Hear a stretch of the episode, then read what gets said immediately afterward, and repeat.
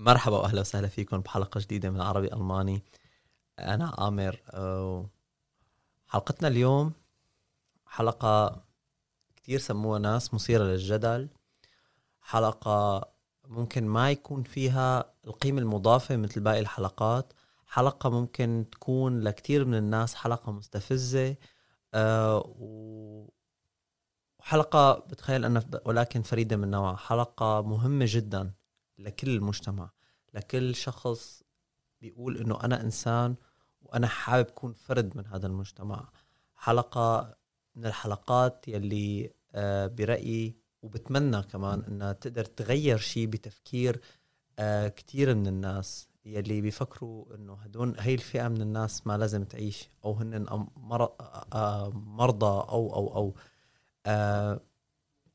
أهم نقطة بالقناة من قبل ما نبلش الحلقة إنه هي الحلقة آه، ما لجاي تقول للناس وتفرض عليهم آه، رأي معين. ولكن هدفي من هي الحلقة إنه الناس يفكروا بهذا الموضوع يفكروا بهذا الشيء اللي نحن بدنا نحكي فيه. و, و... بالنهاية أنا بترك لكم يعني آه، حرية الاختيار وحرية انفتاحكم إذا بتحبوا تنفتحوا على هذا الموضوع وتقدروا تفكروا بالموضوع بانفتاح آه بغض النظر إذا أنتم آه ما عم بطلب أنا من حدا إنه ينفتح بشكل إنه يروح يعانق كل شخص آه آه هو بينتمي لهي الفئة من الناس وإنما بس بالعقل. وأنا بتخيل إنه هذا الشيء بكفي. بعد هي المقدمة الطويلة خليني أرحب بضيفي مرحبا وسهلا أهلا وسهلا عبد الرحمن أهلا وسهلا فيك. أهلا فيك عامر. شكرا كثير لك على آه، قبولك الدعوة وعلى مجيئك من مدينتك لعندي تقريبا خمس ساعات. يعني هذا الشيء آه، آه، يعني بتشكرك عليه. شكرا لك لاستضافتي عندك. ميت أهلا وسهلا ميت أهلا وسهلا. عبد الرحمن أنت مثلي جنسيا. وأنت من الأشخاص يلي آه آه طلعوا وقالوا إنه أنا ما بدي ضلني متخبي بظلي وإنه بدي أطلع وأكسر هذا الحاجز تبع الصمت وأحكي عن حالي. آه ولكن أنا بحب أكثر إنه كل شخص بيجي لعندي يعرف عن حاله بكلماته هو يعني. فتخيل معي ان أنت موجود بحفل شواء والناس آه، وبيجي شخص لعندك وبيشوفك هيك وبحابب يتعرف عليك. كيف بتعرف عن حالك بصفتك الشخصية بصفتك الاجتماعية وبصفتك العملية؟ أم اسمي عبد الرحمن عقاد عمري 22 سنة من سوريا حلب. مقيم ببرلين بألمانيا وبشتغل ناشط مدون بحقوق الإنسان وحقوق المثليين والأقليات الجنسية. بصنف حالي كإنسان قبل ما أكون أي شيء تاني. أوكي. أم يعني تعرف بالضبط شو بدك تقول تعرف بالضبط كيف بتحب بتحب تصنف حالك يعني ك آه، ك... كإنسان مثل ما تفضلت. تمام وبتخيل أنا إنه هذا الشيء اللي أنت عم تقوله آه، ما اجى من من فراغ وإنما اجى من كثير آه، خبرات ومشاكل وقصص و و و و. أنا حابب أرجع مع عبد الرحمن لورا لاول اول أول شيء في كتير أشخاص عبد الرحمن بتقول إنه المثلية الجنسية هي مرض أو هي شيء آه، ممكن يكون آه، خارج عن نطاق الطبيعة. أنا آه، حب أعرف من عبد الرحمن أول شيء وين بلش عبد الرحمن هذا الشيء؟ يعني كيف ربي عبد الرحمن بأول حياته شو البيئة اللي اجى منها وبعدين شو الأحداث اللي توالت. كرمال أنت تحس أو تعرف إنه ممكن هذا الشيء يكون موجود. أنا من عائلة مسلمة سنية محافظة مدينة حلب. الناس اللي من حلب تعرف بيت عقاد أكيد. وأهلي كتير معروفين كمان بسوريا وبحلب. فربيت بعائلة متوسطة. خلينا نقول عندي أربع ثلاث إخوة شباب وأخت وطفولتي كانت كتير عادية. درست حتى الصف التاسع بسوريا وبعدين بسبب الثورة والأحداث وأهلي كانوا معارضين للنظام فاضطرينا أن نطلع من سوريا ب 2013 وتوجهنا لألمانيا لتركيا لإسطنبول. وهنيك بقيت لحتى 2015 لحد ما اكتشفت هنيك ميولي يعني بس الموضوع بلش من لما كنت صغير يعني. بتذكر لما كنت تقريبا صف السابع كنت أحس إنه أنا ما بشبه باقي الشباب التاني اللي معي بالمدرسة مثلا. إنه في شيء غريب. بس ما كنت أعرف شو هو ولا كنت قدران صنف حالي ولا كنت قدران حتى إني أسأل. يعني بما إنه أنا جاي من خلفية دينية وأهلي كتير محافظين فأنا الحين عندنا بالعيلة ممنوع إنه تسأل. ممنوع آه، تقول لا مثلا فأنت مجبور إنه تنصاع لكلام العيلة و... وأنت بتتربى على إنه كل شيء لا وكل شيء ممنوع وكل شيء حرام وكل شيء عيب ف وبصير عندك حتى فكرة الترهيب إنه إذا بتعمل هيك ممكن إنه الله يغضب عليك أو ممكن إنه شو الناس حتحكي علينا وإلى آخره. فبتتربى على فكرة إنه أنت ممنوع حتى تسأل أقرب الناس لك اللي هن ممكن أمك أو أبوك تقول له إنه أنا مثلا ليش بح... عم حس بهي المشاعر؟ أو شو أنا؟ أو شو ليش هيك عم يصير معي؟ طيب عبد الرحمن شو شو هذا الشعور اللي شعرت فيه أنت بصف السابع؟ شو فيك تشرحه؟ فيك ت... فيك إنه مثلا لما كنت قاعدين أنا ورفقات الشباب بالمدرسة فالكل بيكون عم يحكي مثلا عن البنات و... ومهتمين ب... بأجساد البنات. إلا أنا مثلا ماني مهتم بأجساد البنات ولا بيهمني أعرف مثلا شو لابسين أو إلى آخره إنه عندي تفكير للجنس الثاني مثلا. بحب إني بكون يعني عندي اهتمام أكثر للرجال أكثر ما يكون يعني ما, ما عندي أي اهتمام للبنت و فهاد بس هاي المشاعر اللي أنا ما كنت عارف شو هي. و... وبنفس الوقت ما كنت كتير قدران اعطيها اهتمام إنه ما كنت قدران إني أعمل بحث حتى عن الموضوع لأنه إنه ما كان عندنا كتير إنترنت بسوريا وكمان وقت اللي صارت الأحداث و من 2011 ولوقتها لحد ما طلعنا فكان الموضوع كتير صعب إنه أحكي فيه أو حتى إني أجرب أفكر فيه. فهاي المشاعر بتتراكم إنه أنت ليش ما بتشبه أخواتك الشباب مثلا؟ إنه أنا ليش عم عندي اهتمام للشباب ما عندي اهتمام للبنات؟ ما كنت قدران أحكي. ما كنت قدران إني أعبر أو إني أقول إنه طب ليش أنا مختلف عن أخواتي الشباب مثلا؟ أو ليش أنا هيك. وبس بنفس الوقت أنا ما كنت عارفان شو أنا إنه شو هي. كنت مفتكر إنه أوكي ممكن فترة وبتعدي أو إنه مجرد نزوة أو مجرد إنه فترة مراهقة. بس كان الموضوع أكبر من هيك بكتير يعني. أم يعني أنت بتتخيل عبد الرحمن إنه المشكلة اللي صارت معك هي مشكلة أول شيء سوء تفاهم وثاني شيء إنك خوف إنك تقول أو تسأل أو تطرح أسئلة عن عن الشيء اللي بتحس فيه لأقرب الناس لك هون بلشت المشكلة برأيك أنت؟ لا القص ما بتوقع المشكلة بلشت هون لا المشكلة بلشت وقت اللي أنا قررت إني أحكي لأهلي عن هاي الشيء اللي أنا كنت عم اعاني منه. يعني أنا ل... بعد ما طلعت على تركيا ب 2005 وطلعت وقتها على تركيا ب 2013 وب 2015 كان لما ك... لما صار عندي الإمكانية إني أقدر أبحث بالإنترنت. بعد ما هي المشاعر كانت كتير عم تزيد عندي وما كنت يعني أنا كنت بدي أدور عم دور بالانترنت على شيء أنا ما بعرف شو هو.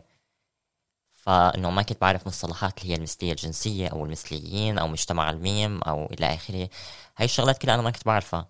ف يعني كنت عم بتذكر وقت كنت عم أكتب بجوجل كتبت إنه الانجذاب نحو الشباب أو هيك شيء يعني. لأنه يعني أنا عم دور على شيء أنا ما بعرف شو هو.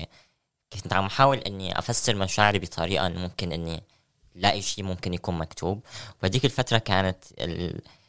يعني ب 2015 ما كان في كتير مواقع علمية ناشرة هيك شغلات بالعربي. فكان المحتوى أغلبه هو محتوى إسلامي تبع إنه حكم قوم لوط أو إلى آخره أو حكم الشذوذ الجنسي. ف هاي حتى المصطلحات ما كنت بعرف شو هي. فكنت يعني عملت نسخ ولصق وضليت أبحث الموضوع من مصطلح أخذني لمصطلحات تانية. وقت اللي عرفت شو أنا أنا هون حسيت بالصدمة.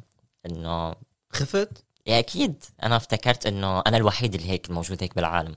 إنه ما في حدا ابدا هو مثلي. وإنه وعشت حالة كتير خوف واكتئاب وحاولت انتحر كتير. حسيت إنه هذا الشيء غلط وقت وقت وقت عرفته وقت يعني وقت شفت إنه أنت ممكن تكون حسيت؟ إنه هذا الشيء غلط وحسيت إنه يعني إذا بفكر أصلا أحكي هيك شيء لأهلي ممكن كنت يعني ممكن إني أموت أو انقتل أو إنه. يعملوا كثير شغلات يعني. لأنه نحن عندنا بالعيلة سمعة العيلة يعني أهم من من أي شيء يعني. ف كانت فكرة إني أروح أخبر أهلي ما كانت واردة ابدا حتى عندي يعني. كنت كتير خايف وبنفس الوقت بس كنت عم عيش صراع داخلي جواتي إنه ليش أنا هيك؟ وليش أنا ماني قدران أحكي هيك يعني هذه ال- هي المشاعر لحدا. ماني قدران اعبر لحدا ماني الابواب كلها كانت مسكرة بوشي يعني كنت عم اعيش صراع بيني وبين حالي. رحت وقتها على مستشارة نفسية كانت بتركيا تابعة لمنظمة الأمم المتحدة وكنت عم حاول أفسر لها المشاعر اللي أنا جواتي. هذا الشيء كان لحالك؟ أنت عملته لحالك ولا كان ب- بمساعدة أهلك؟ لا هذا الشيء كان لحالي. أوكي. ف لأنه كنت بأي عمر كنت؟ كان عمري 17 تقريبا. فالمستشاره بتقول لي إنه عادي الشخص يكون مثلي وهذا منه مرض لأنه وقت رحت أنا قلت لها إنه أنا قلت لها إنه أنا ما بدي أكون هيك إنه بدي ألاقي حل أو إنه علاج أو أي شيء آه. لحتى أتخلص من الشيء اللي أنا فيه لأنه إذا أهلي بيعرفوا فأنا حفوت بكارثه يعني. فقالت لي إنه هذا الشيء منه مرض وهذا الشيء كتير عادي وهذا يعني إحدى أشكال التنوع الطبيعي موجود بال... بالكون وإنه لازم تحب حالك مثل ما أنت وتقبل حالك وما كل الناس بتشبه بعض ما كل الناس بتشبه ال... ما بنحكي ما بنشبه البعض يعني ك- كبشر. كل واحد بيختلف عن الثاني بلون شعره بلون عيونه بلون بشرته. فالله ما خلقنا كلنا مثل بعض. مهم. فأعطتني كتير طاقة إيجابية لحتى أتقبل حالي أكتر وأتعرف على حالي. وقتها قررت إني ما عاد بدي أعيش هذا ال- ال- السر اللي بيني وبين حالي وكنت. مقرر إني أروح أخبر أهلي. بنفس الفترة كان بابا طلع على ألمانيا. الحكي كان ب بسبتمبر 2015 بابا طلع على ألمانيا وعلى أساس إنه بعد ما يطلع حتى يعمل لنا لم شمل وأنا ما كنت مقرر إني أطلع حتى من تركيا. يعني أنا كنت بأيام بتركيا وكل شيء كان تمام. فرحت خبرت أختي بالموضوع أول شيء وأختي قالت لي إنه ما بنصحك تخبر حدا. هي تقبلت الموضوع مبدئيا بس قالت لي ما تقبل تقول لحدا عن هذا الشيء.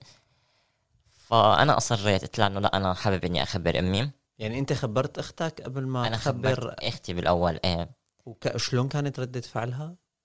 أول صارت تواجهني إنه هذا الشيء حرام وإنه مو مقبول. بعدين وقت اللي شافتني كتير مصرة على الموضوع فقالت لي إنه أوكي أنت حر تعمل بدك إياه بس إنه ما تخبر حدا بهيك شيء طيب هي ما قالت لك أو أو يعني بأي طريقة كان انه إنه هي كانت تحس إنه أنت شخص مختلف عن باقي الشباب؟ باعتبار انك هي كانت؟ تحس أكيد بس بنفس الوقت كمان هن كانوا مفتكرين إنه فترة مراهقة وبتعدي أوكي فحتى ماما كانت هيك مفتكرة يعني. ف فبعد ما أنت خبرت أختك شو صار؟ ما صار شيء قالت لي إنه ما بنصحك تروح تخبر أمك ولا تخبر حدا يعني إنه خلص اترك هيك شيء بينك وبين حالك وأعمل شو ما بدك بس ما تخبر حدا أنا كنت مصر إني أخبرهم لأنه كنت عم اعيش جزء إنه من صراع أنا عم اعيشه جواتي. اللي هو صراع الخوف وإنه أنا مختلف عنهم وإنه لازم يشيلوا جزء من العبء يلي أنا كنت عم شيله. مهم. إنه أقل شيء بدي أحس إنه هن بيحبوني مثل ما أنا وهن متقبليني مثل ما أنا شو ما كنت يعني. أوكي. ف رحت قررت إني أخبر ماما هون كان بهذه الأثناء أبوك سافر على ألمانيا. مسافر على ألمانيا. فناموا أخواتي كلهم وقعدت مع ماما بالليل وقلت لها إنه بدي أحكي معك بشغلة بس ما تعصبي. وقالت لي أوكي حكيني. حاولت أول شيء أعطيها مقالات بتخص هيك شيء إنه أقرأ لها عن المقالات بعدين فتحت لها شوية فيديوهات بتخص هيك شيء فهي قالت إنه شو بدك توصل لي بالضبط؟ ما فهمت. قلت لها إنه أنا جاي. فهي طلعت فيني هيك قالت لي إنه أنت واحد ملبوس وفي شيطان آه، عم يلعب براسك و... وهذا مرض وإنه لازم نشوف دكتور. و... أنا بتخيل عبد الرحمن إنه وقتي آه آه أنا باعتبار إني أنا كمان يعني عندي طفل و- وخاصة وقت تكون أنا يعني ما عندي أي فكرة عن المثلية الجنسية ويجي ابني لعندي ويقول لي آه، ويقول لي هذا الشيء فأنا آه، حتكون ردة فعلي كمان ممكن تكون مثل ردة فعل أمك لأنه رح أكون بهذا الوقت يعني آه، مصعوق من هذا الكلام يعني.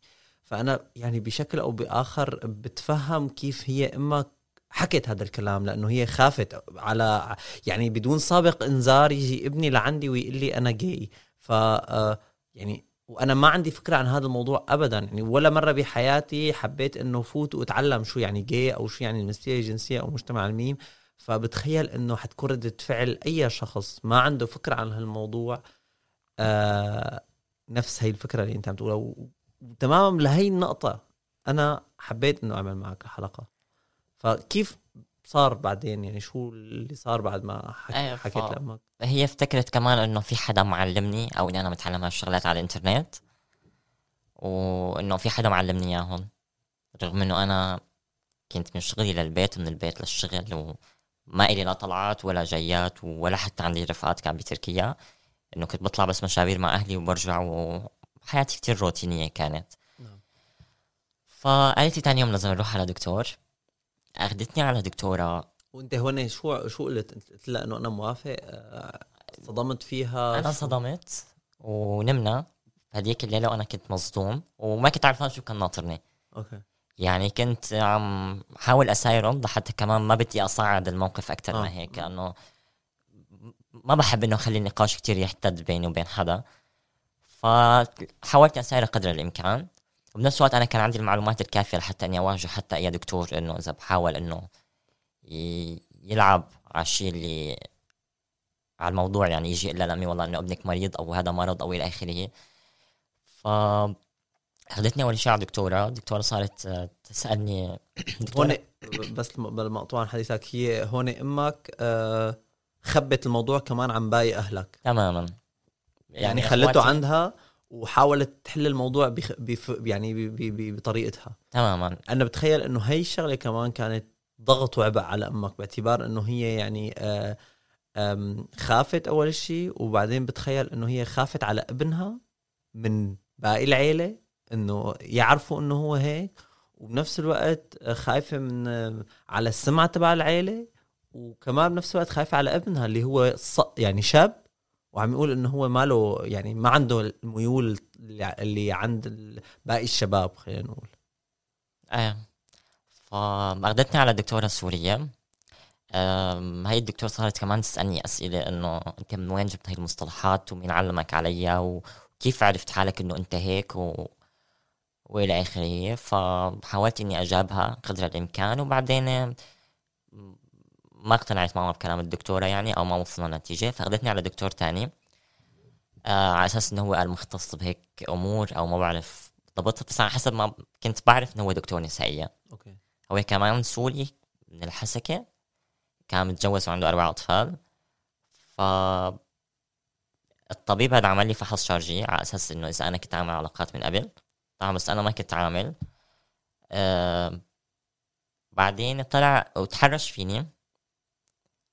وبعد ما تحرش فيني وطلع لعند ماما وقال لها ابنك منه جاي ابنك آه، مثل الأسد وهو بس بده بحاجة لهرمون التستوستيرون يعني آه، كلمة تحرش هي كلمة كتير آه، يعني مطاطة. في لها مطاطة تماما وفي لها كتير يعني مثل ما بيقولوا تعريفات ف يعني التحرش اللي يتحرش ممكن هو يكون تحرش فيك بطريقة إنه يكون حط إيده على على عضو من أعضائك ال- التناسلية أو أو على أي مكان من جسمك وأنت ما كان بدك هذا الشيء ممكن يكون تحرش كمان تحرش كتير آه، الموضوع كان أكبر من هيك بكتير يعني طلع العضو الذكري تبعه وخلاني أجب يعني جبرني إني أمسكه إلى آخره من هاي الشغلات يعني كان تحرش كامل أوكي أم.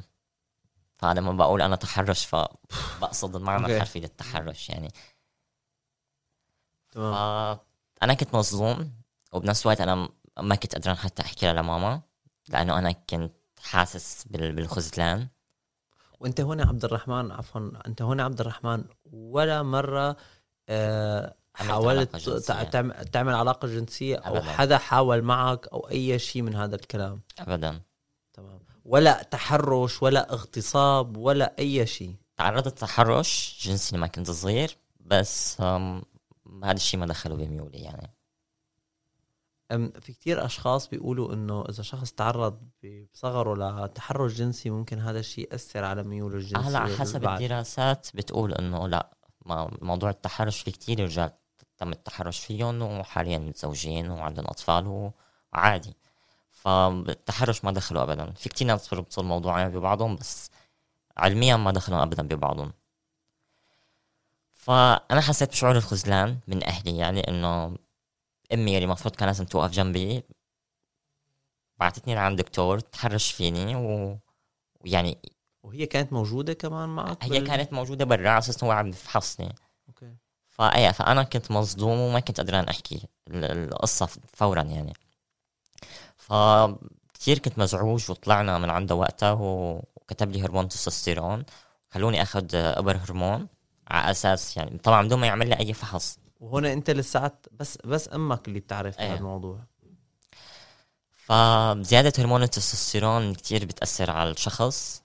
يعني ممكن تسبب عقم بتسبب اكتئاب وإلى آخره. لما أنت ما بتكون عامل فحوصات للشخص نعم.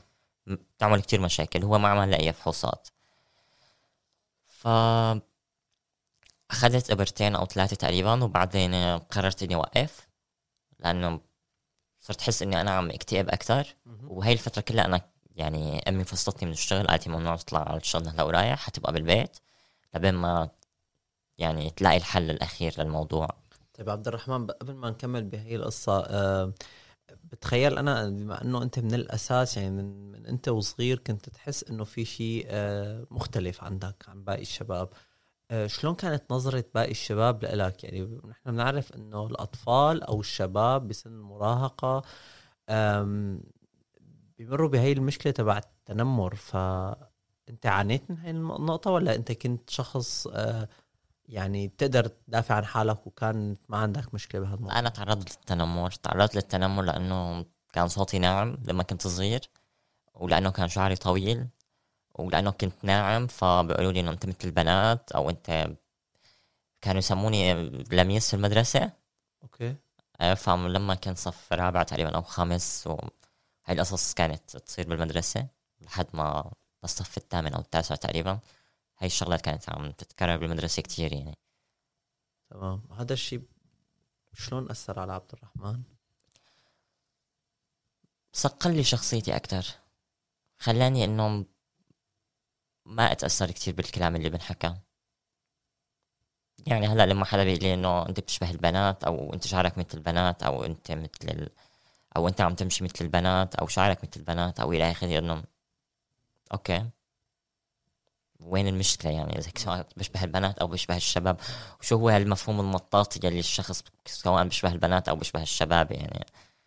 ف ما عاد تأثر في كتير شغلات ما عاد تأثر فيني. يعني بتخطاها وبمر مرور الكرام يعني. أوكي.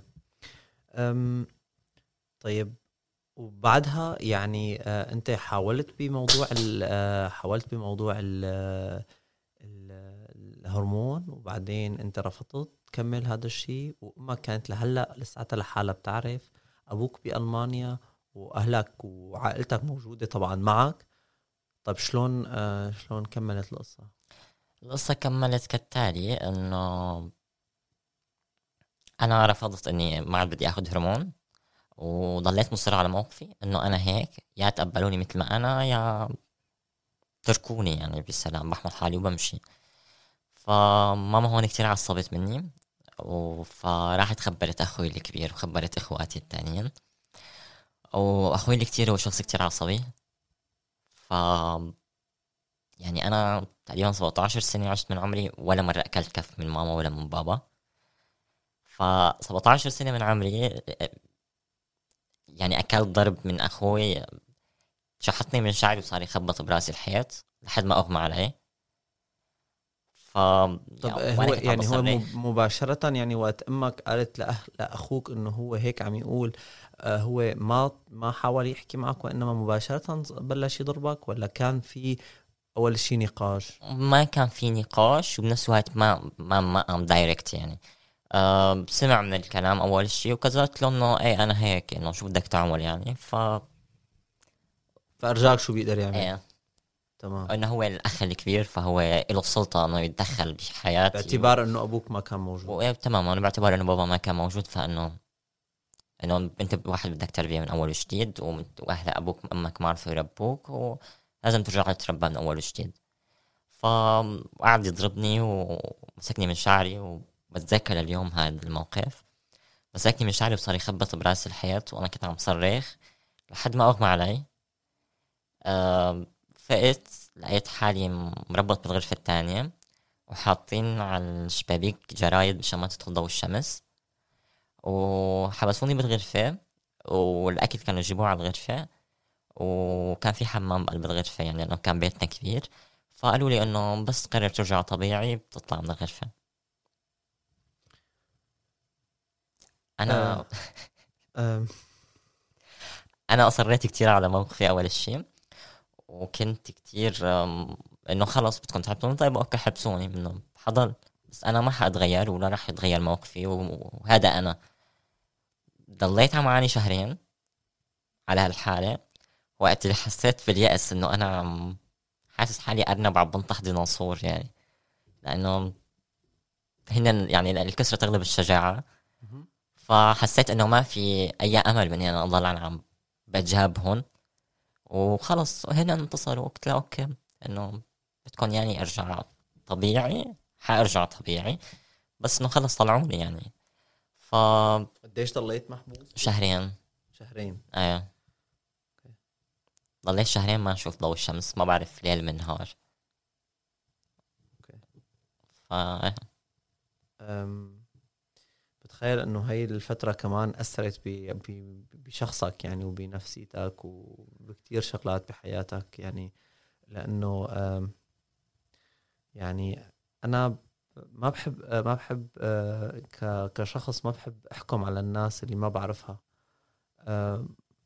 هذا العمل هو عمل طبعا يعني ما بتخيل في شخص على وجه الكرة الأرضية يعني آه، عنده احترام للإنسانية ممكن يوافق على هذا الشيء ولكن أنا ما بعرف شو شو الشعور اللي وصل وصل وصل له أخوك لحتى لحتى عمل هذا الشيء. أنا ابدا مالي بمكان إنه أقول إنه هذا الشيء اللي اللي عمله هو صح. آه وإنما أنت برأيك شو هو شو شو شو الشيء اللي اللي شعره أخوك وخلاه يعمل هذا الشيء.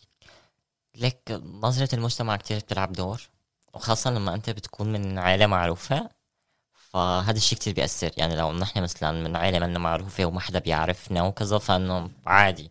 وخاصة لما إنه شو العالم بدها تحكي علينا وشو القرايبين بدهم يحكوا علينا سواء من طرف أمي أو من طرف أبوي. ف بيخافوا من كثير من نظرة المجتمع.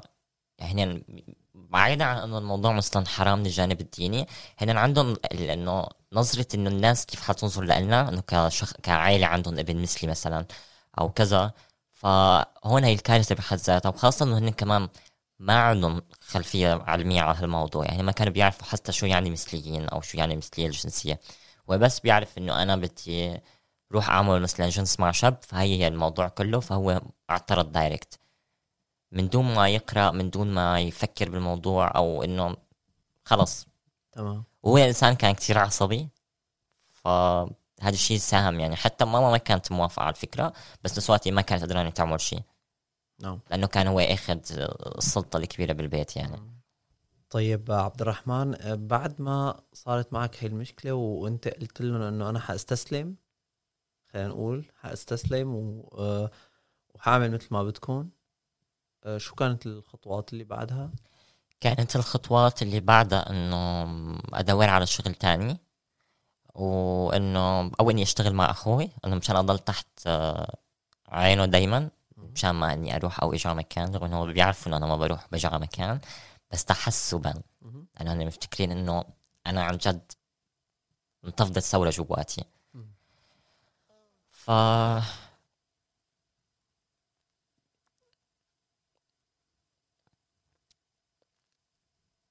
ضل يعني سمحوا لي أطلع من من الغرفة بس إنه ممنوع أطلع من البيت إلا إني أطلع معهم. ضليت على هالحالة تقريبا فترة أسبوعين. خلال هاي الأسبوعين أنا إنه رجعوا لي التليفون على أساس حجة إنه أنا بما انه بحكي تركي فأنا راح أقدر لاقي شغل عن طريق الأونلاين وكذا. فانا بهاي اللحظات آه، فتحت فيسبوك وفتت على جروبات بتخص المثليين. وكنت فايت بحساب فيك يعني. وقلت لهم أنا موجود مثلا بإسطنبول وبدي مساعدة ففي شخص قال لي إنه بيعرف شخص بإسطنبول أنا فيني أهرب لعنده.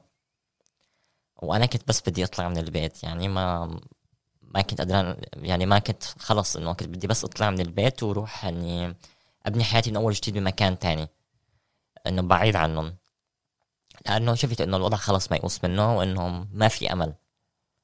بس الفكرة إنه خلص إنه كل واحد يروح بطريقه كان. فاللي صار إنه قدرت أجيب حتى باسبوري أخذت باسبوري من غرفة أهلي و كان في تقريبا مبلغ 400 دولار كنت مصمدهم من شغلي كمان أخذتهم.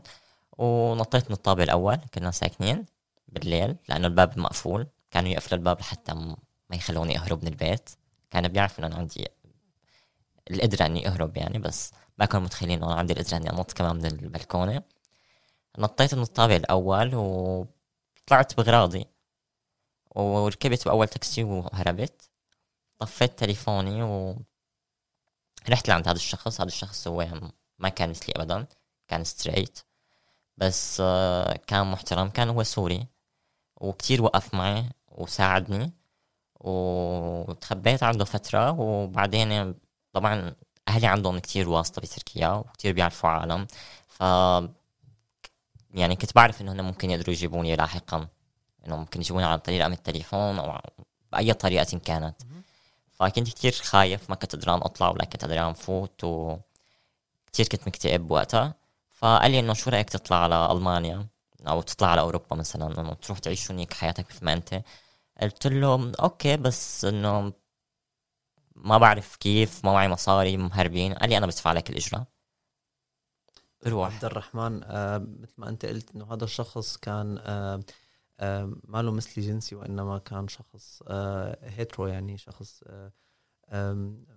عنده قابلية يعني إنه مغير جنسيا. تماما.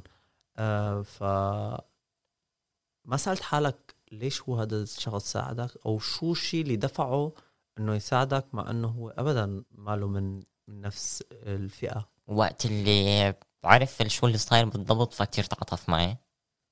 وساعدني. لليوم أنا هو على كونتاكت مع بعض وبنحكي مع بعض وهو إنسان عن جد رائع. ف ما أكيد ما بنسى له هالمعروف يعني.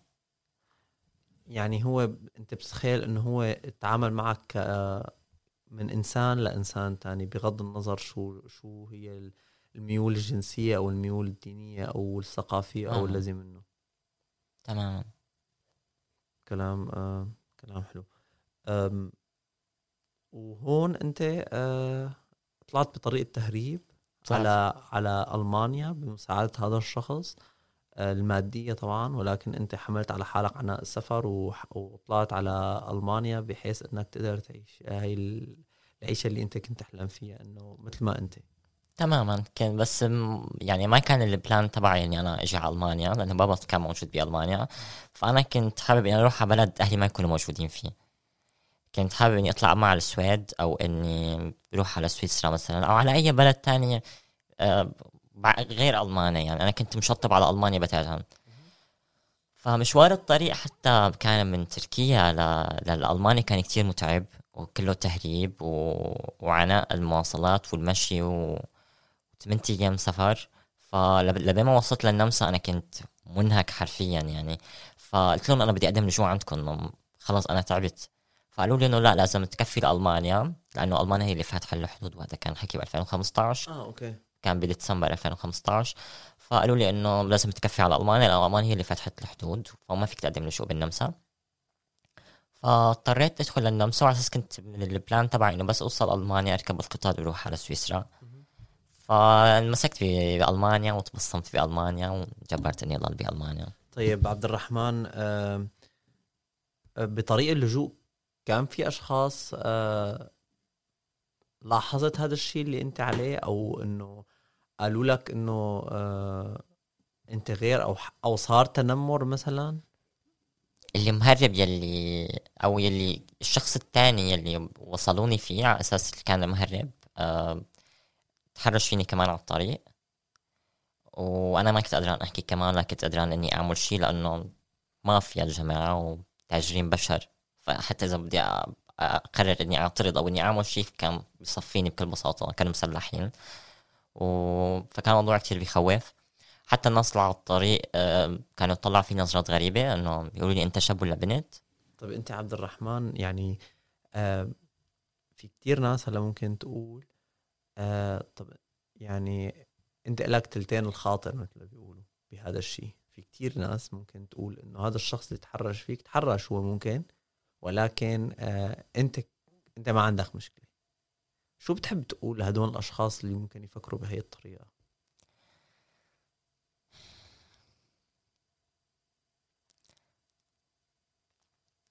ما ما بعرف. بس يعني إذا رح أقول يعني الشيء اللي, اللي عن جد نفسي أقوله رح يوجعني قلبي. بتمنى إنه كمان هن يتعرضوا للتحرش الجنسي مثل ما أنا تعرضت. وخلينا نشوف يعني لما الناس حيقولوا لهم إنه كان لهم تلتين الخاطر أو كانوا هن بدهم خلينا نشوف هن شو كان حيكون شعورهم. بس بنفس الوقت يعني ما بيطوعني قلبي إني أتمنى لهم هيك شيء. عن جد آه، برغم كل شيء صار حتى مشاكل مع أهلي ما بتمنى لهم أبدا الأذى وبالعكس بتمنى لهم دايما إنه يكونوا بخير ويكونوا يعيشوا حياة سعيدة. ودايما بقول لهم الله ياخذ من عمري ويعطيهم يعني. وعن جد ما برد لهم الأذى وما بحب أشوف حدا عم ينأذى. وبتمنى إني أنا أنأذى ولا إني حدا ولا إني أشوف قدامي شخص عم ينأذى. لأنه عن جد كثير أنا كثير نفسيتي بتتعب وكثير موضوع مرهق بالنسبة لي. ف ما بعرف شو فيني أقول. بتخيل انت قلت آه، اللي اللي لازم كنت تقوله يعني. ف خلينا نرجع لألمانيا. ووصلت على ألمانيا أنت وبلشت آه، آه، ببلد جديد يعني من الصفر لحالك مختفي. أهلك ما بيعرفوا وينك لسه.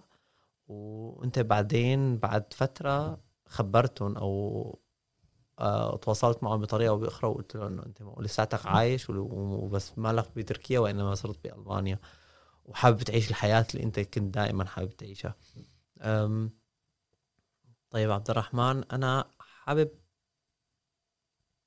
أرجع معك لورا أو أو أو خلينا نفوت بموضوع المثلية الجنسية بحد ذاته. آه، و وعندي لك أسئلة من الكوميونتي من الناس اللي اللي طلبت منها إنه تعطينا أسئلة عن عن هذا الموضوع. و وفي كتير ناس طرحوا أسئلة كتير منطقية أسئلة حوارية وحابين يعرفوا. وفي كتير وفي كمان أشخاص ما لهم ما لهم حابين يكون ما لهم حابين ينفتحوا لهذا الموضوع ما لهم حابين يسمعوا عنه لهذا الموضوع وحابين يضلوا مغلقين على هيك شيء. ممكن يكونوا منفتحين على كل الشغلات وإنما على هيك موضوع ما عندهم ابدا استعداد. بتخيل انت هذا الشيء بتعرفه يعني بيومك يعني وبتعرف هدول الأشخاص. أم ولكن أم السؤال الأول عبد الرحمن فوت ب هلأ ب فقرة سؤال وجواب يعني منك. ف السؤال الأول كان من سيدة بتقول أنتم كمثليين جنسيين شو دوركم بالمجتمع؟ مثلنا مثل أي شخص تاني بالمجتمع. ممكن يكون مدرس ممكن يكون طبيب ممكن يكون محامي ممكن يكون آه، أستاذ ممكن يكون مدرب ممكن يكون آه، أخوك ممكن يكون آه، حدا من العيلة ممكن يكون ابنك. الميول الجنسية ما دخل ابدا بشو هالانسان حيكون دوره بالمجتمع. ما حتحدد هذا الشخص إنه حيكون إنسان فعال أو لا. في كتير ناس مثلا هن hetero أو مغايرين جنسيا وما لهم أي دور بالمجتمع. ما بعملوا أي شيء. فالميول ما هي اللي بتحدد إذا الإنسان شو دوره بالمجتمع أو لا. السؤال الثاني أه كمان من سيدة. طيب أنتو أه أنت كعبد الرحمن أه باعتبارك أنت مثلي جنسي فكيف أنت حابب تبني جيل قادم؟ إذا إذا إذا إذا المجتمع بيكون مثلي جنسيا فما عاد فينا نبني جيل قادم بحيث إنه ما عاد في آه، يعني ولادة وما عاد في جيل, أوكي. هلأ علميا طالما الناس المغايرين جنسيا عم يجيبوا أطفال وبالتالي هنا حيجيبوا مثليين. وبالتالي هدول الأشخاص الأطفال المثليين اللي ما حيجيبوا أولاد. أو ممكن يعملوا تلقيح اصطناعي بما انه الطب تطور في شيء اسمه تلقيح اصطناعي وفي الأم البديل أو هو استئجار الأرحام. وفي حتى ممكن يعني نتبنى أطفال موجودة بال بدور المياتم فأتوقع يعني آه، أنت برأيك حتى أنت كشخص مثلي جنسيا ممكن تروح وتتبنى شخص يعني طفل وتربي. أكيد. أكيد. آه، أنت عندك هي هي الرغبة عبد الرحمن؟ أكيد. كلياتنا بنحب إنه يكون عندنا أطفال و إيه تمام. أنت هلأ مثلي جنسيا. أنا شفت هي هذا السؤال يعني شوي غريب ولكن آه، حبيت أطرحه عليك ولحتى أسمع منك يعني رأيك. أنت هلأ مثلي جنسيا وبتدعم المثليين ولكن آه، ممكن تتغير وترجع تصير تماما مثل ما مثل ما كتب الشخص ترجع تصير عادي؟ هلا هو مفهوم إنه الشخص العادي ما بعرف إنه هو hetero هو شخص يعني. hetero ف ممكن نرد له السؤال بسؤال تاني. هل أنت ممكن يجي يوم وتقدر وتصير شخص مثلي؟ فإذا كان جوابه لا فأكيد أنا كمان جوابي لا. أنا بصراحة ما بعرف إذا كان الشخص هو بصراحة مثلي هلا هو حتى لو كان مثلي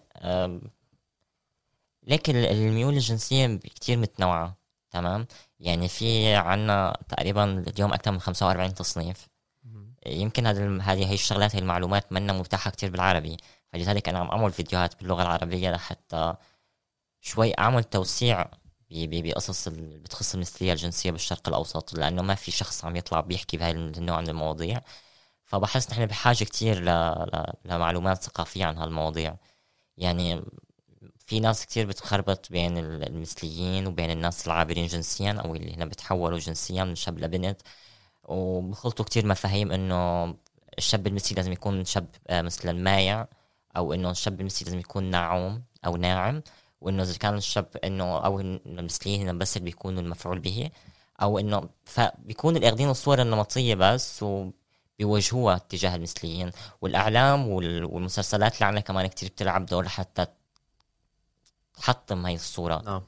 ف مشكلة كبيرة بحاجة لتصليح يعني. كيف قدرت تحب شخص مماثل لك وعنده نفس الأعضاء اللي عندك إياها؟ تفضيلات. مثل ما أنت مثلا ليش أنت مثلا بتفضل تأكل برتقان عن إنك تأكل فريز؟ هي رغبتك أنت أنت هيك حابب.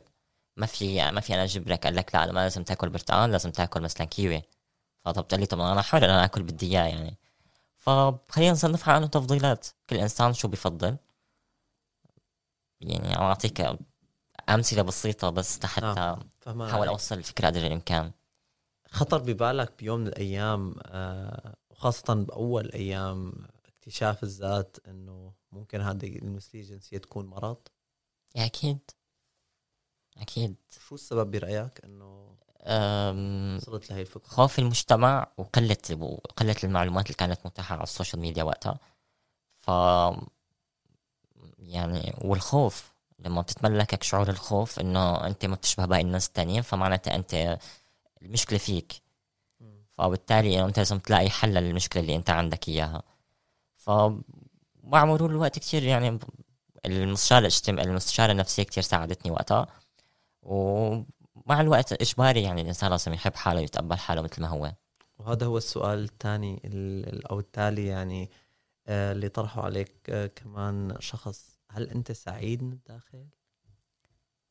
هلأ مصطلح سعيد شوي شوي بحسه كبير. آه، ما رح أقول لك أنا سعيد أنا راضي عن حياتي أنا راضي عن الشيء اللي أنا واصل له. بس مستوى السعادة لا ماني محققه للأمانة يعني. بتعرف شو السبب؟ لا زلت برحلة البحث عن ذاتي. في حلقة ناقصة بحياتي عم حاول أحلها. ممكن إني أكون سعيد بعد ما ألاقيها. هذا السؤال بتخيل نحن جاوبنا عليه ولكن هل مثليتك جنسيا انولدت معك؟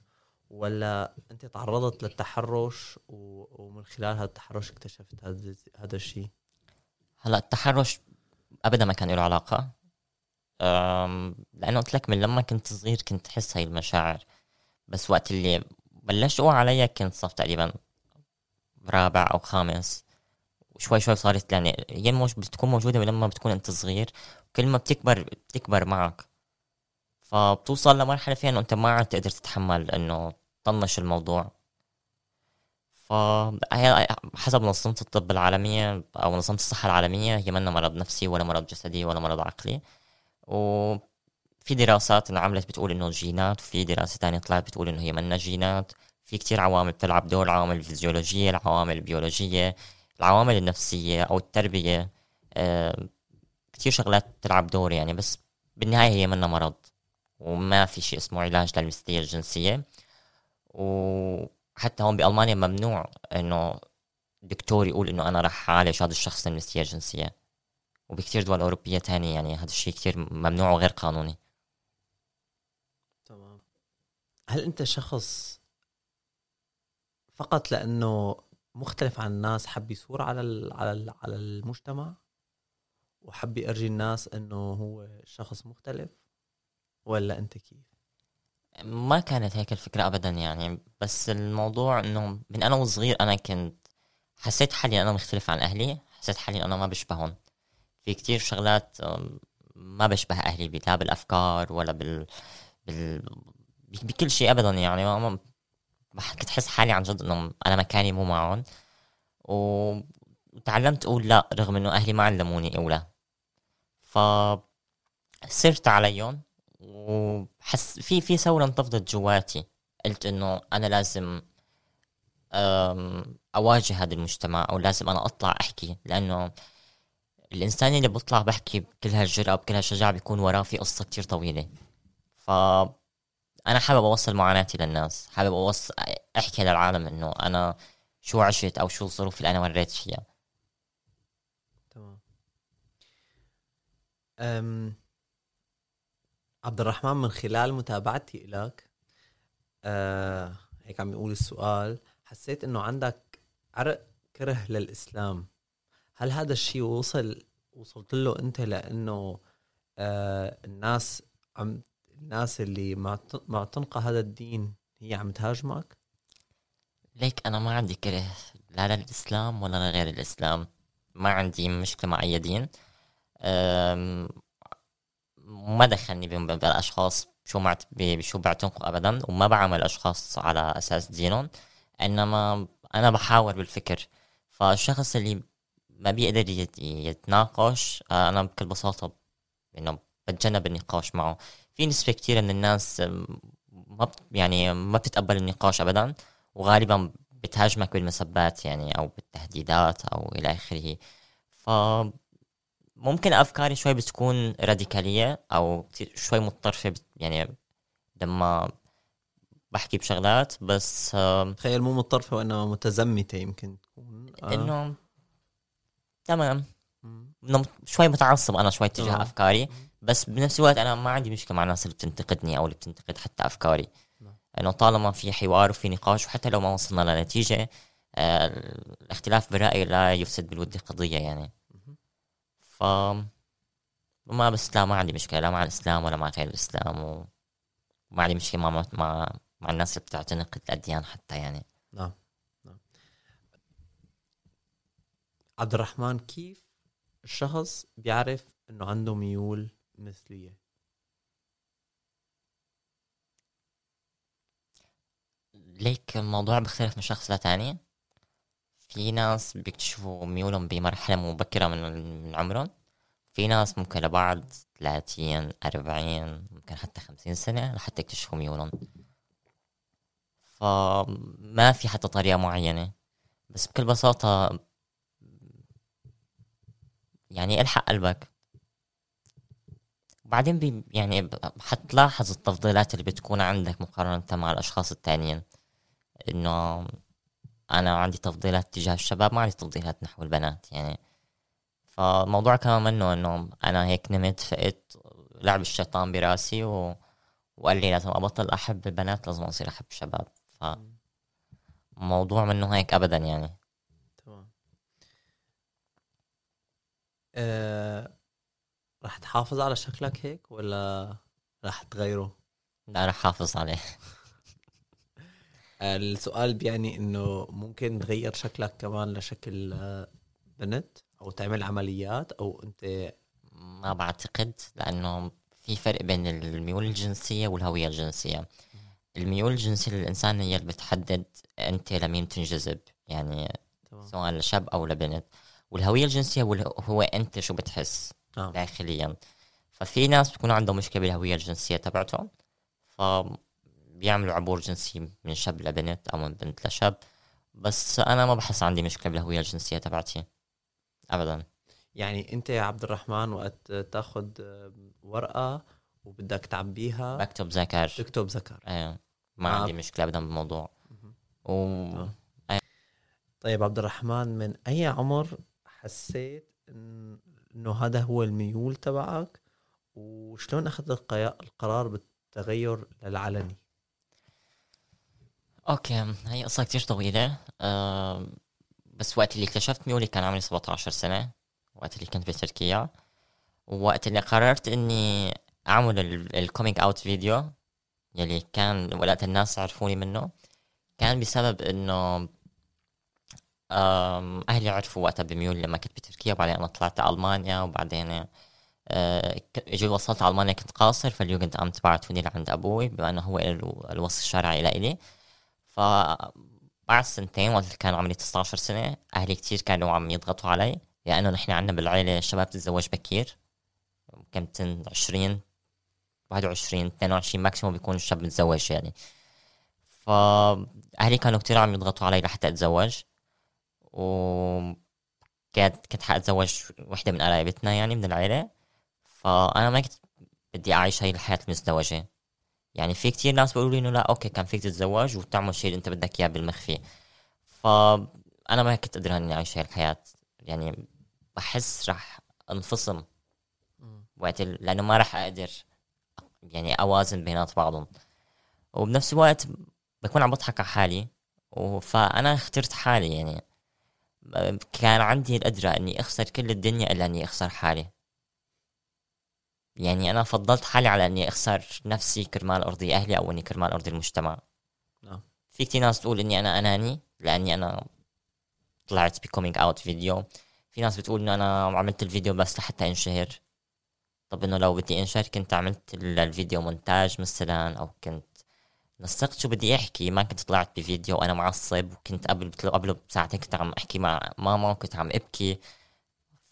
فهدول الناس في ناس ما بتعرف التفاصيل وراء هذا الفيديو يعني.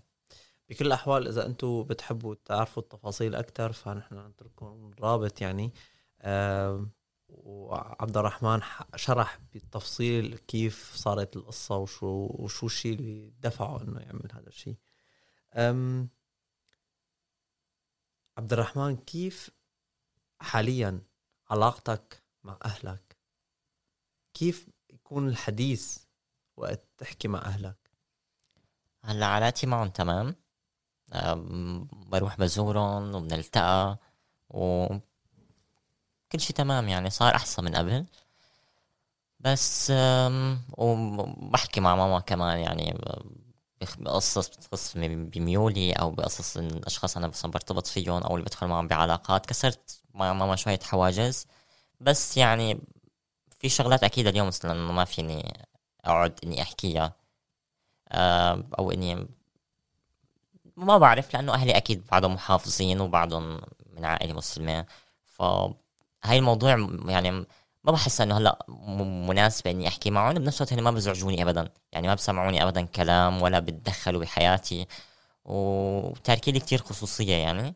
بنفس الوقت أنا كمان ماني زعجهم بشي وما عم بسبب لهم مشاكل أو وجع رأس. فمتفاهمين يعني. رغم كتير اختلاف فكري بيناتنا بس انه عم نتعايش. نعم. نعم.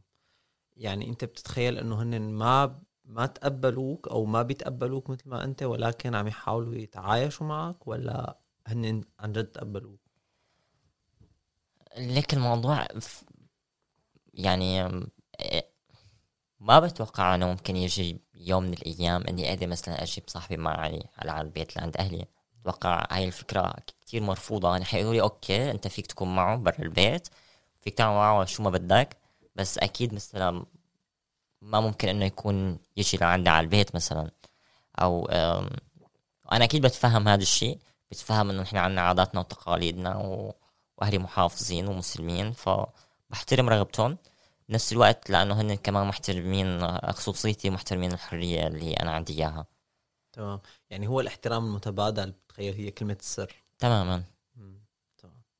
بتشكرك كثير عبد الرحمن على انفتاحك وعلى آه وعلى هال على الحوار ال- يعني ال- خلينا نقول ال- اللي كله سلام يعني واللي ما فيه آه أي مشكلة آه إن كان من طرفي أو من طرفك. وبتخيل أنا إنه الناس آه آه تستاهل تشوف هاي النظرة وأنت كمان بتستاهل إنه الناس تعرف مين هو عبد الرحمن عن جد وما تفكر إنه أنت هذا الشخص اللي فقط بده يحارب آه، دين معين أو بده يحارب آه، فئة معينة من الناس أو أو الذي منه. ولكن يعني أنت بالنهاية شخص عم تحاول تعيش بسلام. أنا عم حاول أعيش بسلام وبنفس الوقت عم حاول أوصل فكرة. أنا ما عم حارب أي دين ما عم حارب أي دين بالمطلق. أنا عم حارب فكر. عم حارب الإيديولوجية اللي هي مستمده من السلطة الأبوية أو من السلطة الذكورية. فأنا عم ح... أنا عم حارب هي ال... هي الأفكار اللي موجودة. أم، ما ما عم قرب على أي دين إنما الأشخاص اللي هن متبعين هدول الاديان هن اللي بيجوا غالبا يعني أغلب الناس اللي بتهاجمني أو بتهاجم فيديوهاتي أو المحتوى تبعي بتهاجمني مو من منظور ديني إنما من منظور سلطة أبوية. اللي هن إنه أنت كيف شاب عم ترضى إنك آه، تعمل علاقة جنسية مع شاب؟ هن ما بيشوفوا إن هذا الشيء مثلا حرام لا هن عادي. بس إنه حتى بنسبة كبيرة من المجتمع يعني إذا بتجرب إنك تحاورهم بتلاحظ إنه هن ما عندهم مشكلة مع المثليين هن عندهم مشكلة مع الناس اللي بيكونوا مفعول به بالعلاقة الجنسية. فإنه طالما أنت حتكون الفاعل أو ال top بالعلاقة الجنسية فإنه عادي. okay. أه مثلا عندنا بمجتمعاتنا أو حتى خليني أحكي ضمن نطاق مدينتي. أه بعرف كتير ناس عادي إنه يطلع ويقول أنا عملت علاقة مع هي أو أنا عملت بهاد أو إلى آخره. موضوع كتير عادي بمرق مرور الكرام وفي ناس بتسقف الموضوع إنه أحسنت برافو. بس في حدا بيقدر يطلع ويحكي يقول إنه أنا عملت علاقة جنسية مع شاب تاني كنت مثلا أنا المفعول به. ما بتوقع. آه بيخافوا. لأنه نحن بنشوف ال- ال- المرأة هي كائن أقل رتبة مننا وبالتالي يعني نحن لأن السل- السلطة وأن الصلاحية فوق كل شيء. فإنه شاب بيكون من عندهم آه، يتشبه بالبنت اللي هي أقل رتبة مننا فهون بيكون عندهم مشكلة. هون هي هي, هي المشكلة الحقيقية عندهم. فأنا عم بحارب هي الفكرة. أنا ما عم حارب أي دين. أنا فكرتي بس إنه نحن بحاجة لثورة نسوية وقت اللي النساء اللي عنا بالشرق الأوسط بيقدروا عن جد يقدروا يحصلوا على حقوقهم وقتها حقوق المثليين وقتها حنقدر ناخذها قبل هيك مشوارنا كتير طويل يعني كأشخاص من المجتمع الميم نعم. بنهاية الحلقة عبد الرحمن بسأل أنا عندي بسأل كل ضيف بيجي لعندي ثلاث أسئلة. وبحب بلش فيهم لهدول الأسئلة. أه، كيف توصف حالك بخمس صفات؟ شجاع جريء مخزول صريح. مليء بالأمل شو بتحب تقول لعبد الرحمن اللي عمره عشر سنين؟ رجع بالزمن لورا 11 سنة. 12 سنة. أو 12 سنة تماما و... بتحب تنصحه أو بتحب تتشكره أو بتحب تقول له أي شيء. ما أكيد بتشكره لأنه تحمل طفولة معينة ما يعني ما بحسه عاش طفولته. يعني وعي على الحرب وما شاف شي بحياته. فبتأسف له أكيد. لأنه هو بيستحق شغلات أكتر من هيك. تمام. عبد الرحمن أنا بتخيل إنه أنت من الناس اللي بتمرق بهي المرحلة اللي أنا هلأ بدي أشرح لك إياها كتير. أنا اللي بدي أطلبه منك هو إنك تعطيني القول اللي أنت سمعته قريته أو أنت ألفته اللي بتقوله لحالك وقت الدنيا تضلم وقت ضيق فيك الدنيا يعني من كل النواحي.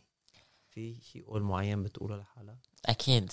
كلياتنا بنمر بلحظات بنيأس فيها. بنتعب. عبد الرحمن اللي موجود بالفيديوهات اللي على اليوتيوب شخصية مختلفة تماما عن الشخصية على أرض الواقع. أنا إنسان كتير بنطوي على حالي وأحيانا بقعد بكتئب وبزعل وببكي وبنعزل عن العالم كلهم. بس في جملة أكيد بتتردد ببالي إنه إني ما أفقد الأمل وإنه ما في شي بيدوم على حاله وإنه كل شي بتغير. فقد ما كان الوضع السيء آه، راح يتغير. بنفس الوقت أنا كمان مؤمن بمقولة إنه قد ما كان الوضع جيد أكيد ممكن يصير أسوأ أو ممكن يصير سيء. فأنا بحط احتمال الاثنين وأنا ممكن تماما إنه ما في شي بيضل على حاله. فأكيد كل شي بيتغير ف دايما بغذي نفسي يعني داخليا إنه هاي فترة وراح تمرق. مثل ما مرقوا كتير فترات كانت أصعب منها أكيد حت يعني حتمرق هاي الفترة. تمام. بنهاية الحلقة عبد الرحمن أنا بحب أعطي لكل شخص أه، بيجي لعندي الموبايل السحري. من خلال هذا الموبايل السحري فيك تبعت رسالة SMS لكل شخص على هاي الكرة الأرضية. شو بيكون فحوى الرسالة يا عبد الرحمن اللي حابب توجهها لكل شخص إن كان من الأشخاص اللي بيحبوك أو من الأشخاص اللي بيكرهوك أو من الأشخاص اللي بيعادوك أو من الأشخاص حتى اللي بعثوا لك رسالة تهديد بالقتل أو أو أو. شو بتحب تقول لكل هدول الناس بكل مكان بالعالم؟ حبوا حالكم مثل ما أنتم ودوروا على السلام الداخلي اللي جواتكم. هذا أهم شغلتين بالحياة. بنهاية الحلقة بتشكرك على على كلامك وبتشكرك كمان على انفتاحك إنك تعمل حلقة كمان مع شخص مغاير جنسيا وماله من نفس فئتك هذا الشيء بتخيل بيوحي كمان إنك أنت شخص منفتح وما عندك مشكلة إنك تدخل بنقاش آه، سلمي مع أشخاص مالهم من من فئتك يعني. شكرا كثير لك عبد الرحمن. شكرا لك أنت كمان عامر وشكرا على الاستضافة الحلوة. شكرا كثير بتشكركم كمان لكم وبتمنى من كل قلبي إنه تكونوا سمعتوا الحلقة للأخير وعرفتوا كل شيء وما أخذتوا كلمة من مني أو كلمة من عبد الرحمن وبلشتوا بال commentaire آه بالكومنتات تكتبوا كومنتات سلبية.